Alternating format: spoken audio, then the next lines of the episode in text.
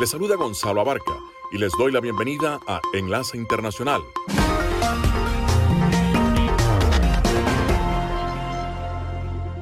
En esta franja nocturna estamos hablando de noticias internacionales, algunas entrevistas y un poco de música.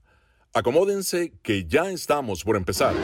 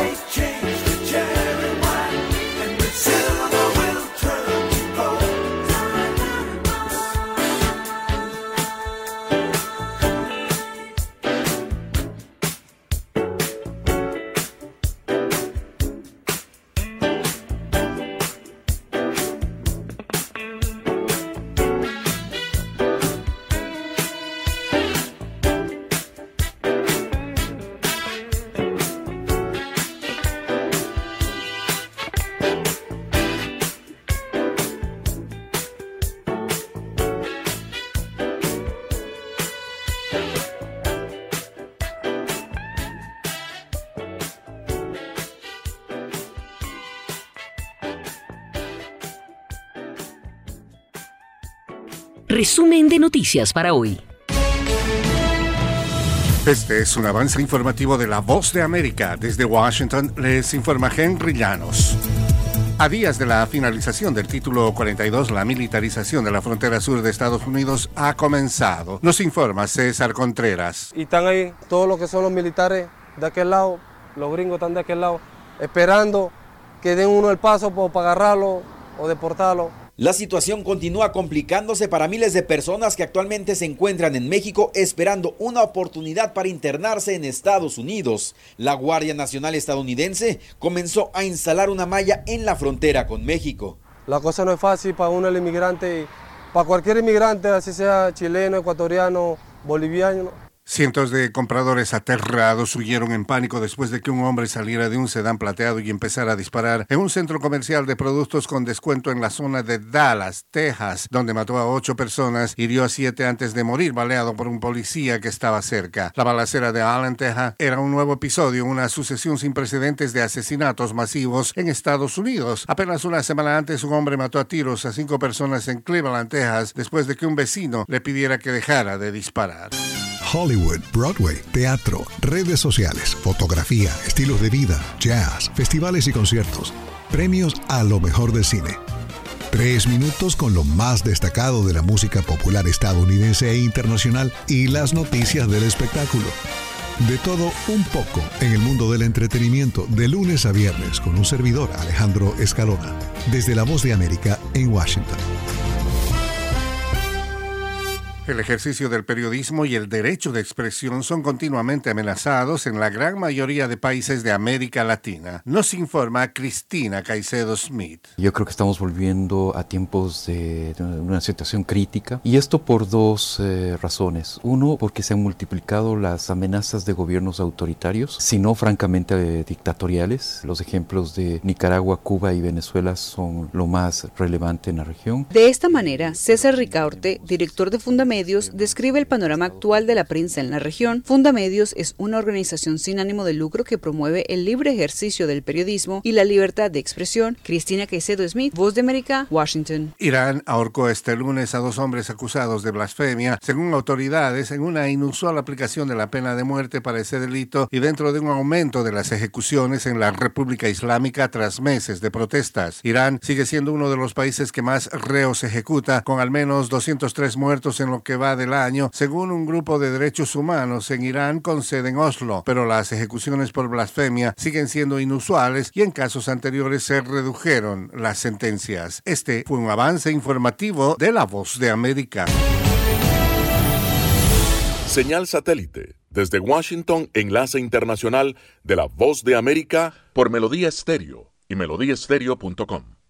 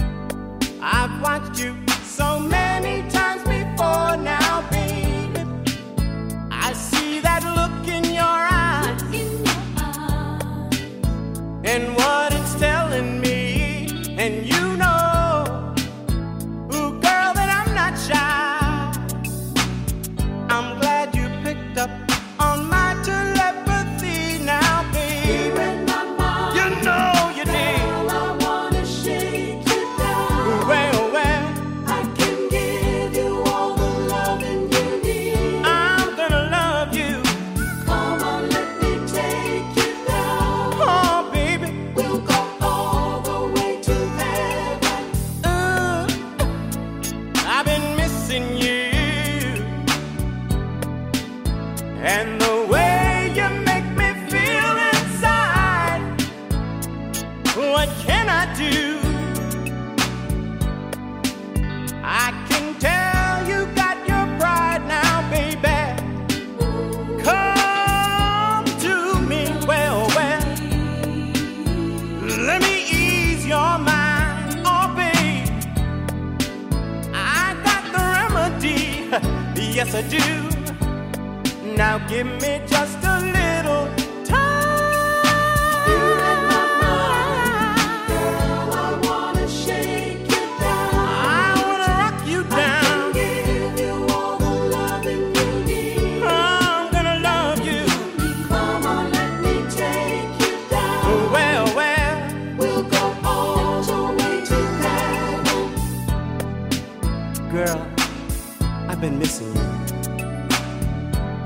you know, it's funny. Every time I get to feeling this way, I wish I had you near me. I want to reach out and touch you.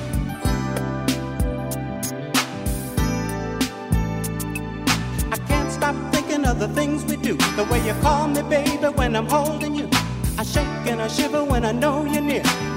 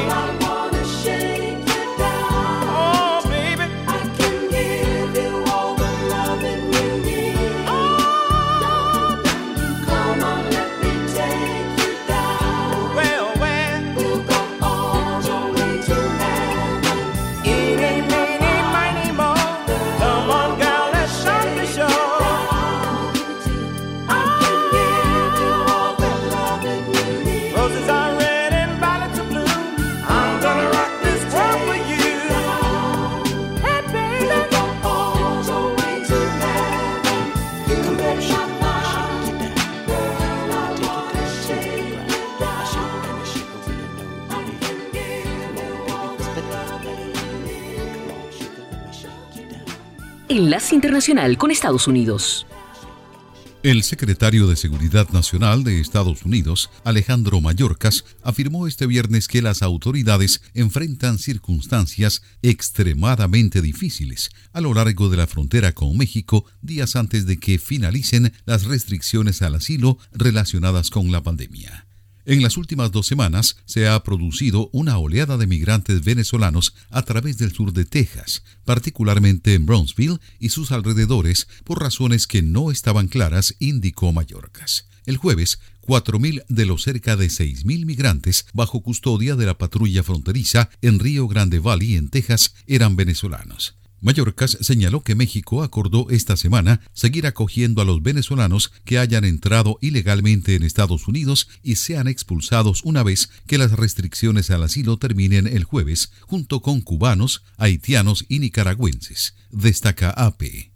Estados Unidos ha realizado más de 2,8 millones de expulsiones de migrantes desde marzo de 2020 bajo lo que se conoce como la autoridad del título 42. El secretario reiteró que siguen en pie los planes de desarrollar una nueva política antes del jueves que hará extremadamente difícil para los migrantes solicitar asilo si pasan por otro país, como México, en su camino hacia Estados Unidos. La situación en la frontera es muy seria, muy desafiante y muy difícil, agregó Mallorcas. Tony Cano, Voz de América, Washington. Están escuchando Enlace Internacional con la Voz de América por Melodía Estéreo y melodíaestéreo.com.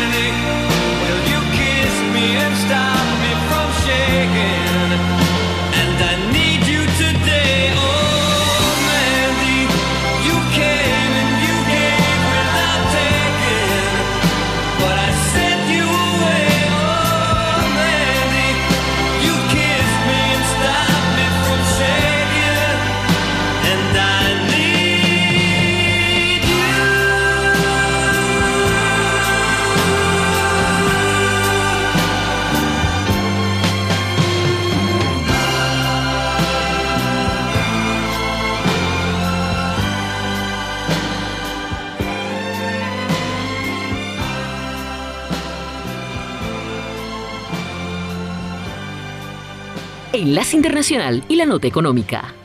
En Estados Unidos, los empleadores agregaron la saludable cifra de 253 mil puestos de trabajo en abril, evidencia de un mercado laboral que aún muestra una sorprendente resistencia a pesar del aumento de las tasas de interés, una inflación crónicamente alta y una crisis bancaria que podría debilitar la economía.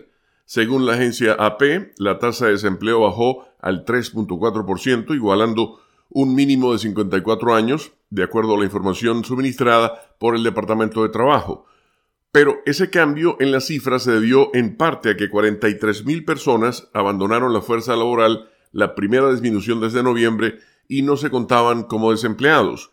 El informe destaca que si bien las contrataciones estuvieron sólidas en abril, fueron inferiores a febrero y marzo de lo que se había estimado anteriormente y los salarios por hora aumentaron el mes pasado al ritmo más rápido desde julio, lo cual podría preocupar a la Reserva Federal. El aumento de contrataciones de abril se compara con 165 mil en marzo y 248 mil en febrero, y aún se encuentra en un nivel considerado vigoroso según los estándares históricos. El mercado laboral se ha mantenido firme a pesar de la agresiva campaña de aumento de tasas de interés por parte de la Reserva Federal durante el año pasado para combatir la inflación. Los despidos siguen siendo relativamente bajos y las ofertas de trabajo comparativamente altas. El Banco Central ha expresado preocupación de que un mercado laboral sólido ejerza una presión alcista sobre los salarios y los precios. La entidad espera lograr el llamado aterrizaje suave, es decir, enfriar la economía y el mercado laboral lo suficiente como para controlar la inflación, pero no tanto como para desencadenar una recesión.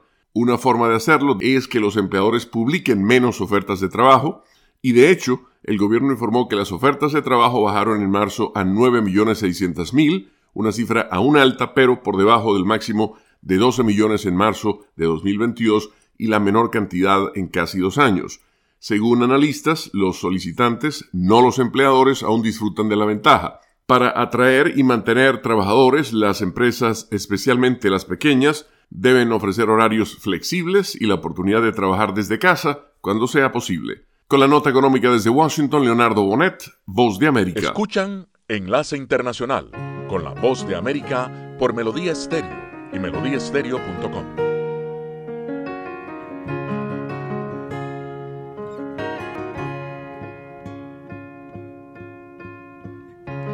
Sail on down the line about a half a mile or so, and I don't really wanna know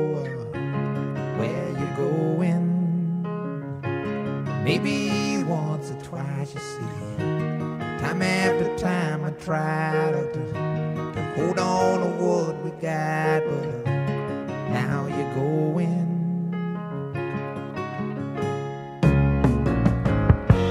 And I don't mind about the things you're gonna say, Lord. I gave all my money and my time.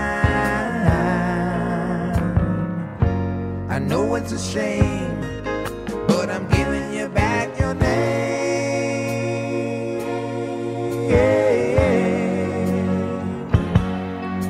Guess I'll be on my way. I won't be back to stay. I guess I'll move along.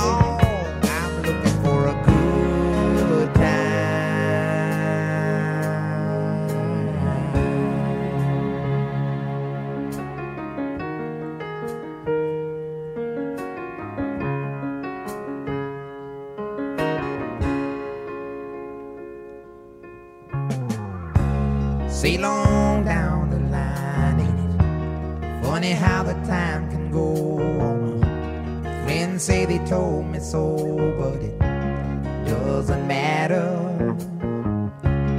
It was plain to see that a small town boy like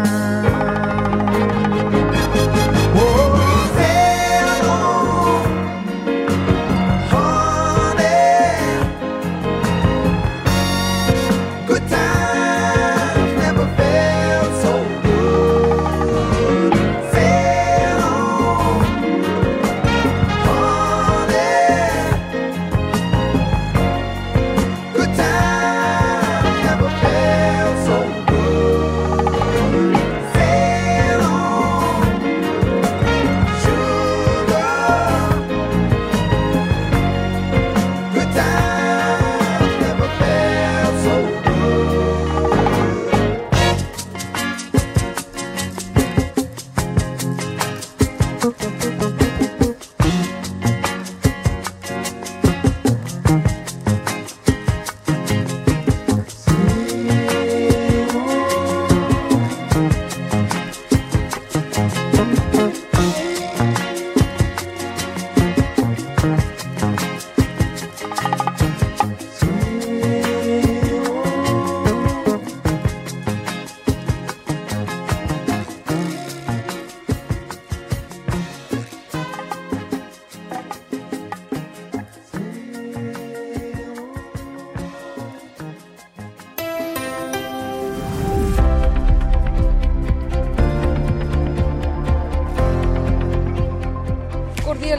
A nuestra audiencia desde Washington. Soy Yoconda Tapia y hoy en Conversando con la Voz de América abordamos el tema de la reunión de primavera del Fondo Monetario Internacional y el Banco Mundial que evaluó la situación de la economía global en el marco de la recuperación de la pandemia del COVID-19 y también de los escenarios planteados por la guerra en Ucrania. Gran parte de las discusiones se centraron en la inflación y la creación de empleos. Y nuestro colega Jacopo Luzzi planteó algunas interrogantes en esta entrevista con el jefe de la División Regional de Estudios para el Hemisferio Occidental del Fondo Monetario Internacional, Gustavo Adler. A ver, es importante poner en perspectiva la situación de la región. Si uno ve en los últimos años, después con la pandemia desde el 2020, 2021, las economías tenían mucho desempleo y era importante eh, apoyar la recuperación generando más empleo con políticas eh, de apoyo tanto fiscal como monetaria, ¿no? Cuando uno ve hoy, la, la- la mayoría de las economías de la región ya se encuentran en pleno empleo. ¿Qué significa? El nivel de empleo eh, ya superó los niveles prepandemia. Los niveles de capacidad eh, utilizadas están por encima de los niveles prepandemia. Es decir, que las economías ya están operando por encima de lo que se considera el, el producto potencial, el, el total de lo que pueden pro- producir. En, en esa situación, cuando la demanda crece muy rápidamente, incluyendo la demanda de empleo, eso genera presiones inflacionarias y esas presiones inflacionarias afectan a los más vulnerables, justamente que eh, so- son, son los que en general consumen una proporción mucho más alta de sus ingresos y son más afectados por la inflación. Entonces, controlar la inflación es, es muy importante para equili- equilibrar la economía y restablecer la, la estabilidad de precios y es sobre todo importante para proteger a los más vulnerables. Eso se hace equilibrando la demanda con la oferta, básicamente. Pero ¿cómo? Porque eh, se habla de los problemas financieros podían enfriar eh, la inflación automáticamente, la- los problemas, pero también se habla del, del mundo laboral, de enfriar el mundo laboral. Pero ¿cómo podemos enfriar el mundo laboral para bajar la inflación? El empleo básicamente es producto de lo que pasa con el consumo y la inversión. Cuando, cuando la gente y las empresas consumen e invierten mucho, generan empleo y eso por supuesto es buena noticia. Pero si el, consumo y la inversión aceleran muy por encima de, la capacidad de generación de empleo de la economía, eso genera presiones inflacionarias. Lo único que decimos es que básicamente la demanda, el consumo y la inversión tiene que crecer en línea con la capacidad de producir más empleos de la economía. de generar esos empleos. Y es, eso es lo que necesita hacer la política fiscal y la política monetaria. Esta combinación de política más balanceada, o sea, también el papel de las instituciones como el Fondo Monetario, o sea, parece que este año no va a ser mucho porque exactamente la, uno quiere lograr la, que la economía se enfríe. Pero ¿cuál es la política? ¿Si, ¿Siguiendo ser duros o quizás no, o mantener un control? O sea, ¿cuál es la política para el 2023 mirando a este desaceleramiento de la economía? Lo que nosotros decimos es que la política monetaria ya ha hecho mucho del trabajo necesario para combatir la inflación y si la política fiscal ayudara con una política un poco más restrictiva, permitiría bajar las tasas de interés más tempranamente y eso equilibraría un poco más eh, el, el, uso de las distintas políticas que tiene beneficios porque tener tasas de interés altas por un periodo muy prolongado tiene otros potenciales riesgos.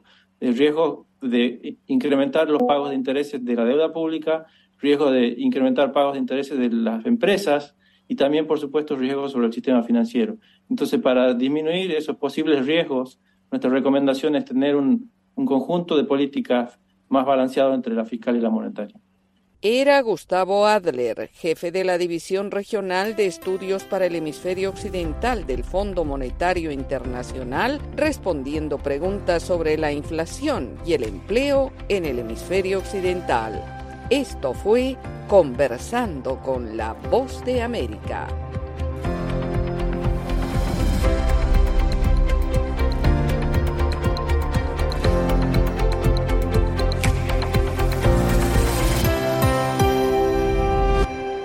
Las noticias del mundo y la buena música se escuchan en Enlace Internacional con la Voz de América por Melodía Estéreo.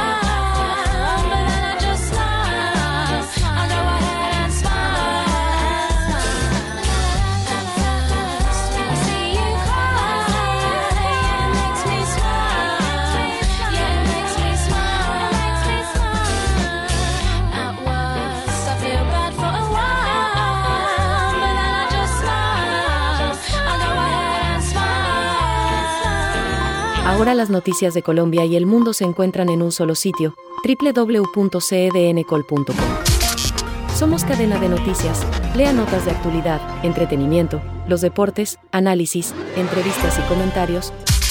Escuche noticias en vivo y bajo demanda. Cadena de noticias, tu punto de encuentro con la información. www.cdncol.com.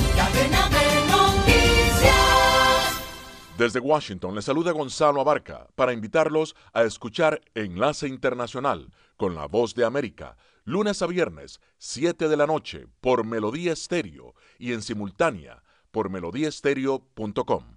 En Venezuela han surgido diversos pronunciamientos de respaldo luego de que el Ministerio de Relaciones Exteriores confirmó esta semana que Santiago Peña, presidente electo de Paraguay, sostuvo una conversación telefónica con el presidente Nicolás Maduro, a quien le manifestó su determinación de restablecer en el corto plazo las relaciones políticas y diplomáticas con Venezuela. En un comunicado, la Cancillería venezolana también expuso la disposición y voluntad del gobierno para trabajar de forma constructiva y respetuosa a favor de los intereses comunes de ambas naciones. Al respecto, José Gregorio Correa, diputado opositor de la Asamblea Nacional de Mayoría Oficialista, y presidente del Grupo de Amistad Venezuela-Paraguay, destacó los beneficios del restablecimiento de relaciones diplomáticas. Es un país del Parlasur, es un país que, en el cual vamos a regresar al Mercosur, que ese oscurantismo en el que nos metió un grupo de venezolanos de que había que romper relaciones con todo el mundo, eso pasa a tener el comienzo del fin. Hacemos un voto para que lo más pronto posible alguna comisión previa a la toma de posesión del 30 de junio que asume el Parlamento paraguayo y el 15 de agosto el presidente de la República pueda ya irse encaminando que ambas embajadas pudieran irse abriendo. El presidente electo aseguró que abrirá las puertas a migrantes y opositores venezolanos. El dos veces candidato presidencial Enrique Capriles dijo tener expectativas de que Peña se sume a la demanda de elecciones libres y democráticas en Venezuela, así como en favor del respeto por los derechos humanos. La líder opositora María Corina Machado felicitó al mandatario electo y subrayó que la región necesita gobiernos democráticos abiertos y conscientes de los desafíos comunes que enfrenta. Venezuela y Paraguay rompieron relaciones diplomáticas en 2019 cuando, al igual que decenas de países, el gobierno del presidente Mario Abdo Benítez reconoció a Juan Guaidó como presidente interino de Venezuela.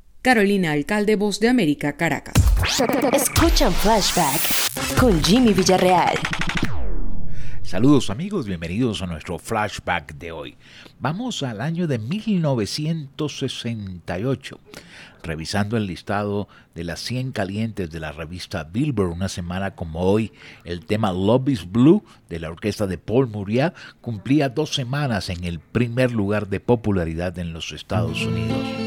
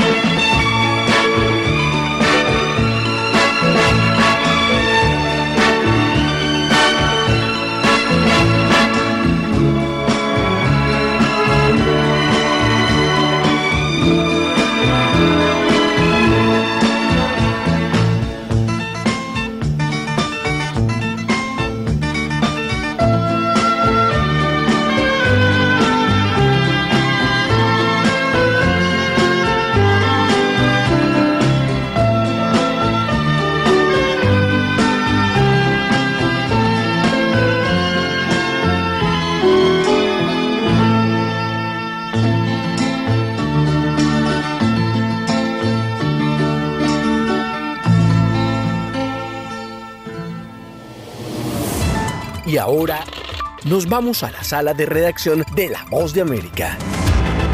Tal y como se había previsto, Chile realizó sus segundas elecciones para la reforma constitucional en el país en los últimos dos años y luego del rechazo en 2022 de la primera propuesta de ley fundamental, los ciudadanos votaron para elegir a 50 consejeros que se encargarán de redactar la propuesta de constitución, determinando un ascenso de la derecha y extrema derecha ante el debilitado gobierno del presidente Gabriel Boric. En la votación realizada el domingo compitieron cinco listas, dos de la izquierda oficialista y tres de la derecha opositora. Datos preliminares mostraron un marcado favoritismo con el Partido Republicano de ultraderecha y el de Unidad Chile Seguro de centro derecha, mientras que el oficialista Unidad para Chile podría ocupar un tercer lugar. El diputado Gonzalo Winter, miembro de este último partido, dijo: Bueno, hay que respetar las decisiones que toma el soberano, que es el pueblo de Chile, que queremos que eh, este proceso resulte, sea virtuoso, sea efectivo.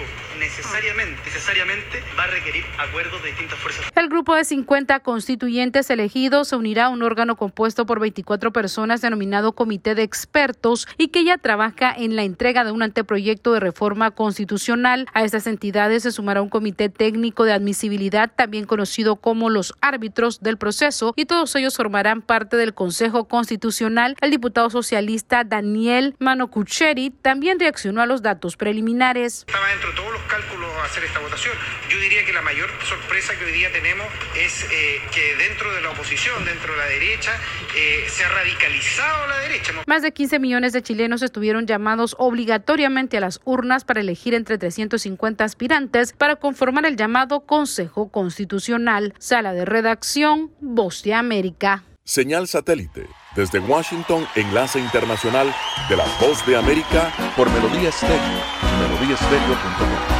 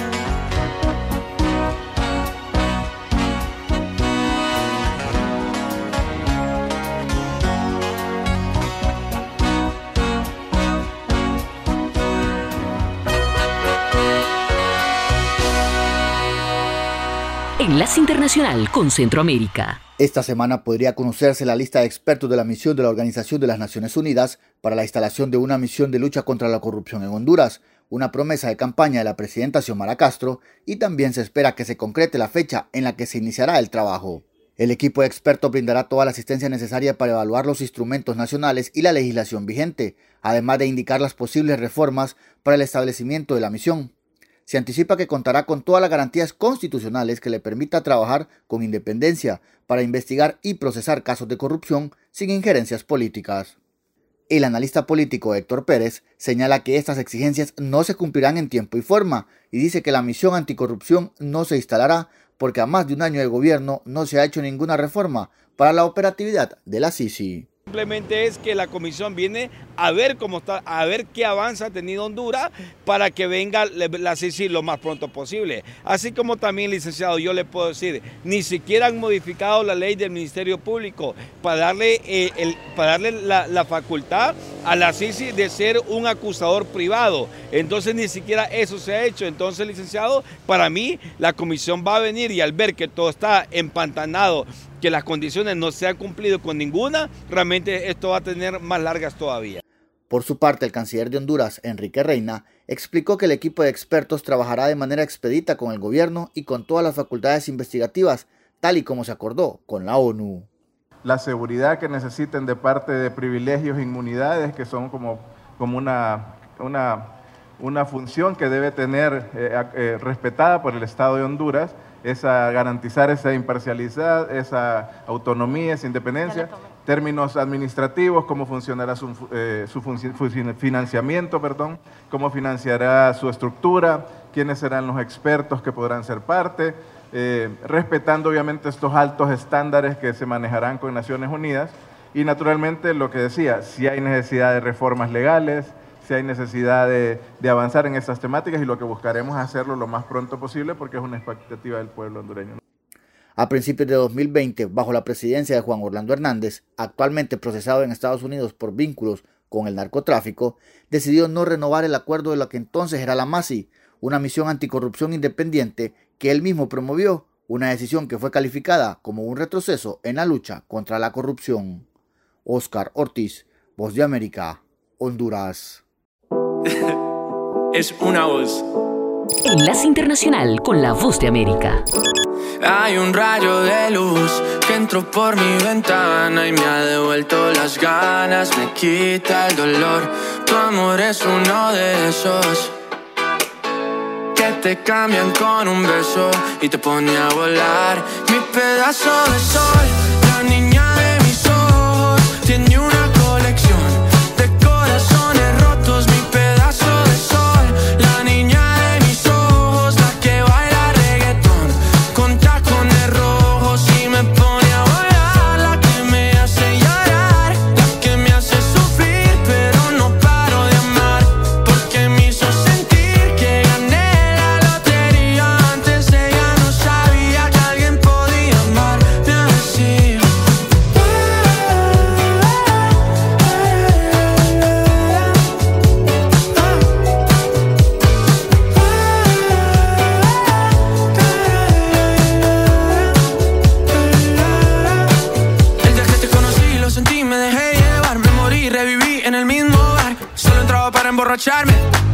no esperaba enamorarme de ti, ni tú de mí pasó así. Y así empezó nuestra historia, no falla mi memoria. Yo te dije, baby, ¿qué haces tú por aquí? Así empezó nuestra historia y te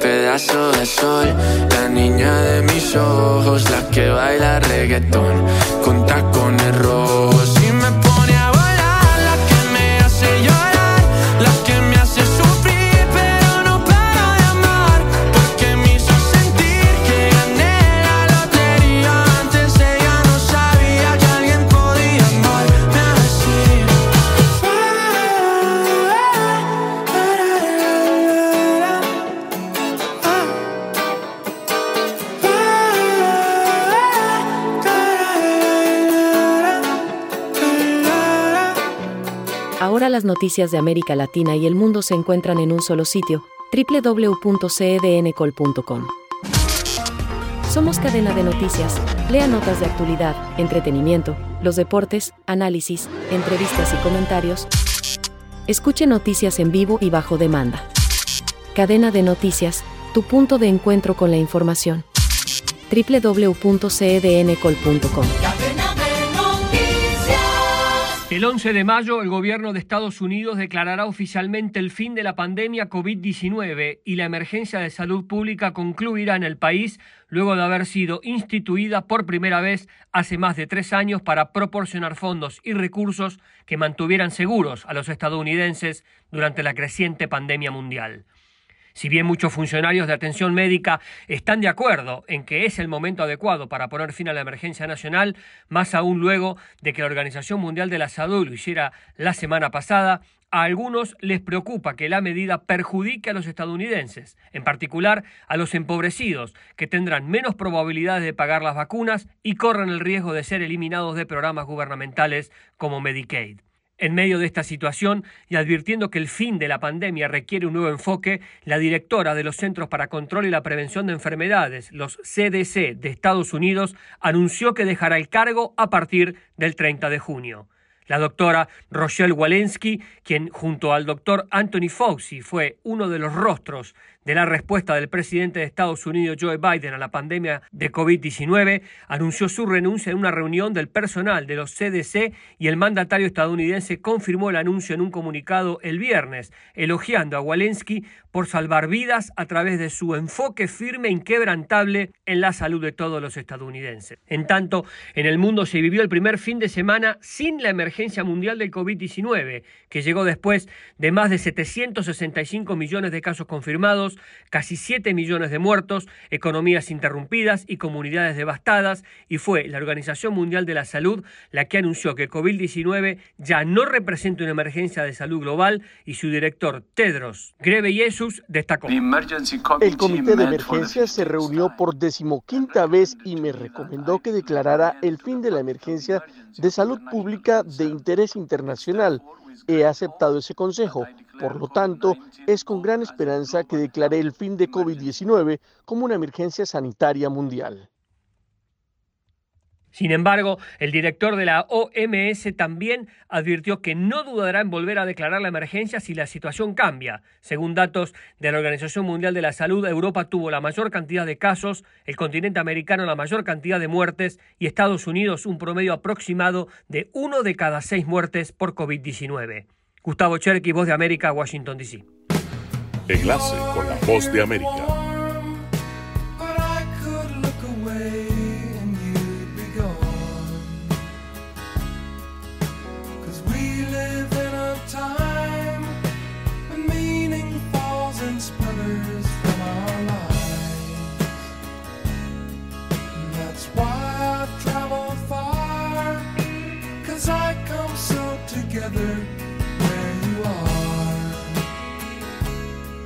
Yes, and all of the things that I said that I wanted come rushing by in my head when I'm with you. Fourteen joys and a real good memory. All of the things that they say are very sentimental. Gentle wind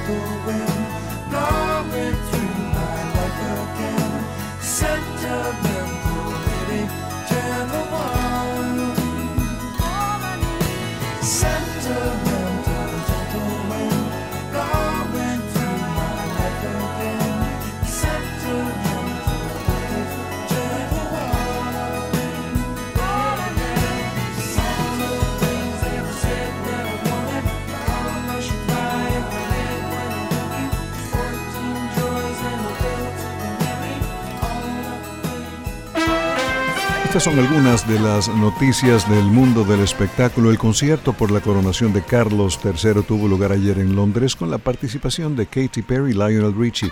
Otros conciertos del fin de semana incluyeron el de Taylor Swift en Nashville, Tennessee, en el cual la cantautora estadounidense anunció que el próximo 7 de junio saldrá una nueva grabación de su disco Speak Now, grabado inicialmente en 2010. Hace un par de años, Taylor Swift comenzó a publicar nuevas versiones de sus primeros álbumes y durante su gira de las eras está interpretando sencillos como You Belong With Me, Shake It Off, Bad Blood y All Too Well.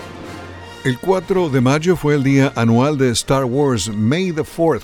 May the Force be with you, la actriz de la princesa Leia, Carrie Fisher, quien murió a los 60 años en 2016, recibió una estrella en el Paseo de la Fama de Hollywood. Junto a admiradores y familiares estuvieron en el acto los droides de Star Wars Arturito y 3PO, varios Stormtroopers, el actor Mark Hamill, el director J.J. Abrams y la presidenta de Lucasfilm, Kathleen Kennedy. Damien Chazelle, director ganador de un Oscar por La La Land, encabezará el jurado principal del Festival de Cine de Venecia este año. El director, guionista y productor franco-estadounidense abrió el evento con dos de sus películas en la última década, First Man en 2018 y La La Land en 2016. El Festival de Cine de Venecia tendrá lugar del 30 de agosto al 9 de septiembre. Newton Minow, quien como jefe de la Comisión Federal de Comunicaciones de Estados Unidos a principios de la década de 1960, proclamó que buena parte de la programación de las televisoras comerciales de entonces era un vasto desperdicio, murió el sábado a los 97 años. En 1961, Minow fue nombrado jefe de la FCC por el presidente John F. Kennedy. Para ese entonces solo había tres networks en Estados Unidos, la televisión paga y pública apenas estaban en etapa de planificación, incluyendo PBS. En 2016, Mino recibió la Medalla Presidencial de la Libertad. El cantautor británico Alan Parsons dijo esta semana que cuando su compañero de proyecto Eric Wolfson escribió la música y la letra de iRobot hace décadas, en ese entonces expresó su preocupación por los potenciales efectos negativos de la tecnología de entonces y que pronosticó lo que hoy conocemos como inteligencia artificial. Como homenaje a Eric Wolfson y a la música que con tanta inteligencia natural hicieron juntos como parte de Alan Parsons Project, el músico está publicando este mes una edición de lujo de Turn of a Friendly Card. Alejandro Escalona, Voz de América, Washington.